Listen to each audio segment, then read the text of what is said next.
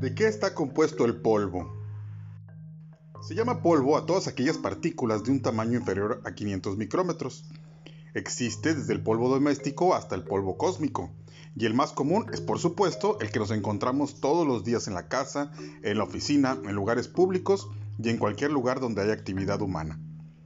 Este se compone principalmente, en un 70%, de células de piel muerta que se nos desprenden continuamente.